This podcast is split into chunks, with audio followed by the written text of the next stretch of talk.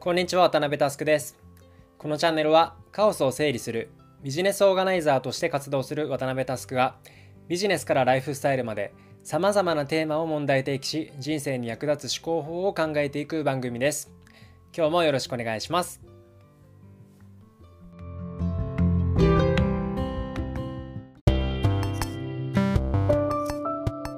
今週と来週は現代人で悩む人が多い睡眠について話していきます。今回の話は筑波大学の柳沢先生のお話を参考にさせていただいています、え柳沢先生深い専門的な考察をありがとうございます。というわけで早速トークテーマに入っていきましょう。今日のアジェンダはこちら。みんなが知らない睡眠の仕組みの世界。我々人間は一般的に1日の3分の1から4分の1を睡眠に費やしています。巷にも睡眠に関する知識や本が多く出てき始めてますよね。皆さんが持ってる睡眠の知識はどんなものがありますか？昔スタンフォード式最高の睡眠という本について YouTube であっちゃんが解説してるのを見てたんですがそこではかなり細かいナレッジを展開されていて僕はそこで睡眠に興味を持ちました。睡眠に関する知識はもはや現代人の基礎教養です。今週来週と僕なりにまとめた考察を共有していきますのでこの機会にぜひ学び直していきましょう、えー、さて手始めにマクロ的な話から始めます。世界で最も平均睡眠時間が少ない都市はどこだと思いますか？それは、えー、東京です。平均で5時間30分程度というふうに言われています。確かに僕の個人的な実体験でもこれは納得がいきます。朝の通勤電車に乗ると座ってる人の約7割くらいは寝てたりしますよね。あとあのたまに興味本位で政府の予算委員会とかを見るんですがそこでも結構な人が寝てます。もはや笑えます。自国の三沢さんのように短い睡眠時間を周りに自慢する人が周りによくいました。なんならですね自分もその一人でした。こういった短い睡眠時間を美徳とするのは日本と韓国なんかで顕著みたいです。またこの睡眠不足によって生じる機械損失はですねズバリ GDP の約3%程度。金額にして約15兆円にも上ります。逆説的に言えば睡眠不足問題を包括的に解決できればそれだけで3%の経済成長が見込めるというふうにも言えます。次に睡眠の基本的な仕組みの話をします。まずですね睡眠そのものは脳の現象です。研究者の中ではよく of the brain, for the brain, by the brain 脳の脳による脳のための現象というふうに表現されます。睡眠はその深さによってレム睡眠ノンレム睡眠に分類されます。皆さん一度は聞いたことあるかもしれませんが睡眠の周期は1.5時間ごとというふうに言われています。この1.5時間ごとにレム睡眠またはノンレム睡眠の周期に入るというわけです。ちなみにレム睡眠は浅い睡眠だから重視しなくても良いという俗説を聞いたことある方いませんかね？寝始めて最初の1サイクル2サイクルがゴールデンタイムなのでそこだけしっかり寝てればいいよというやつなんですがあれは間違ってます。というのもレム睡眠自体も外界の刺激をシャットアウトしてるという意味ではそれなりに深い睡眠なんですね。実際レム睡眠が5%減ると10年後の総死亡率が13%上昇するというデータも出てきています。要は死の子の言わず十分な睡眠時間を確保することが大事ということです。睡眠不足になると仕事や学業への集中力など客観的なパフォーマンスは明確に下がります。極端な話睡眠不足は病気です。実際行動誘発性睡眠不足症候群という命名まであります。これに対する解決策は十分な睡眠をとって睡眠負債を返すしか方法がありません。しかし当の本人が眠気をあまり感じなかったりする。あるいは睡眠を十分とる以外のこと例えばカフェインやエナジードリンクを無理やり摂取することで解決しようとする。というのが一般的に見られる現象です。これでは自転車操業的に負債がぶら下がっていきます。睡眠不足の人は自分が睡眠不足であることをしっかり自覚することがとても大事になります。負債のループを脱却することが日々のパフォーマンスを上げることに直接つながります。となると前述の通り自分が睡眠不足かどうかを客観的に測る指標が必要ですよね。さてここで簡単な睡眠不足チェックの方法を紹介します。以下2つのいずれかに該当するあなたは睡眠不足に該当します。1つ目は平日と休日の睡眠時間の格差が2時間以上あるかどうかです。2つ目は昼間の睡眠戦時が8分以下つまり目をつむって8分以内に寝れるかどうかです。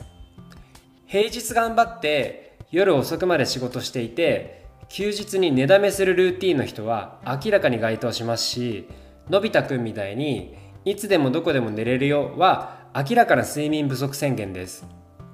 と言っても世の中には様々な理由で不眠になる人がいます。ここからはそのいくつかの要因について触れていきます。まず慢性的な不眠症の人です。要はですね寝床につくんだけど全く寝れない人です。この場合大事なことは諦めて一旦寝床から出ることが大事になってきます。というのも寝床イコール寝れないストレスフルな場所という固定化が進むことが慢性化の原因になるので僕なんかもですね15分くらいで全く眠気が来なかったら諦めて寝床を出て好きな音楽を聴いたりしています。あとは睡眠を妨げる飲食についてです。まず、えー、皆さんもご存知の通りカフェインは覚醒作用があります。これは、えー、研究が豊富に行われていてエビデンスもあります。寝れたとしても眠りが浅くなってしまうので寝る4時間から5時間前はカフェインの摂取が非推奨というふうにされています。次にアルコールです。実際アルコール自体は催眠作用があるんですがこのアルコールが体内で分解された後のアセトアルデヒドに覚醒作用があります。カフェイン同様で睡眠の質が下がるんで、まあ、寝酒っていうのは推奨されていません。必ず数時間前に切り上げるのが良いというふうにされています。関連して不眠症という症状についても話していきます。実はですね不眠症というのは一般的な病気と違っていて客観的なファクトで診断されない珍しい病気です。どういうことかというと不眠症はですね患者の訴えだけで診断がされます。客観的睡眠時間が4時間だろうが8時間だろうが患者が眠れてないというふうに訴えたら不眠症というふうに診断されます。前述の通り客観的な睡眠時間がたとえ2倍の差があろうと治療法っていうのは区別されていないという問題もあります。というのもですね医療的なアプローチを取ろうとして客観的な睡眠時間を正しく測ろうとしてもですね iPhone などの加速度計による睡眠スコアっていうのは全く医療レベルで使える正確性ではないため結局ですね検査入院することになります。そこで睡眠ポリグラフ検査というふうに言って脳波を正しく測るためのヘッドセットや電極をあちこちにつけてと仰々しいプロセスをやらないと治療方針が決まらないためです。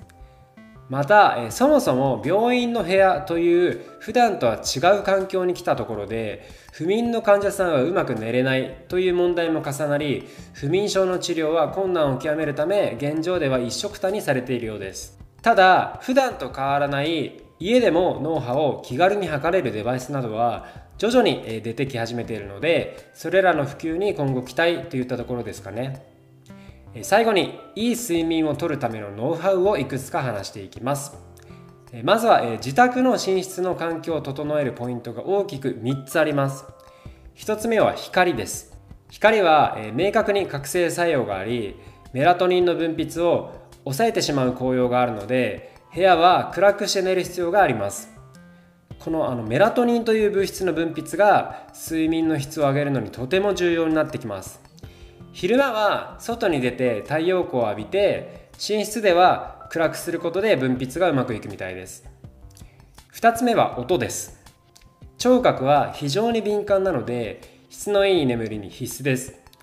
音楽を聴きながら寝るのが好きという方もいらっしゃると思いますが流しっぱなしではなくてタイマーを設定するのが推奨されています。3つ目は温度管理です。自分の睡眠に適した温度を保つのがとても大事になります。昔よく言われたのがエアコンつけっぱなしで寝ると体に悪いという説があるんですがあれは全く根拠がありません。直接風を当てるのはあまりよくありませんが、まあ、我が家も基本29度でつけっぱなしにして寝てますが睡眠に関してはかなりいい実感があります。また、えパワーナップと呼ばれるいわゆる仮眠についても話していきます。睡眠に入るとレム睡眠ノンレム睡眠とステージを降りていくんですがノンレム睡眠も実はステージ123とさらに3つに分解されます。このノンレム睡眠ステージ2を23分経験して目が覚めるとかなりすっきりした感覚を手に入れることができます。ただ、えステージ3まで落ちてしまうと睡眠感性スリープインナーシアという現象が起こって不快な目覚めになってしまうので爽快な目覚めのためにはステージ2以上のところで目覚める必要があります。これをやるためにカフェインを使ってハックします。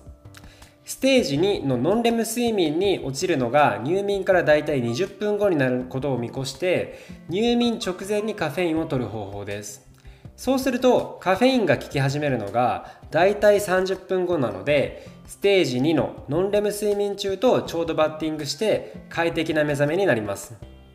以上は今日からできる話なのでもし睡眠不足だなというふうに思った方は是非試してみてください。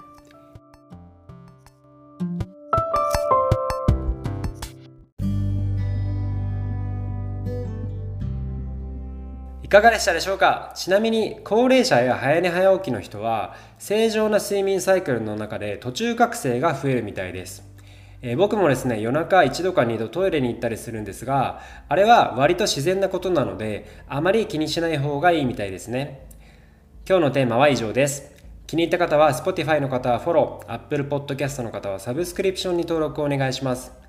また周りの方へお勧めしていただけると嬉しくて震えます。もしこのエピソードを聞いて私はこう思うなどのご意見などがあれば SNS でお気軽に DM いただけるととても嬉しいです。皆様のご意見も熱烈お待ちしております。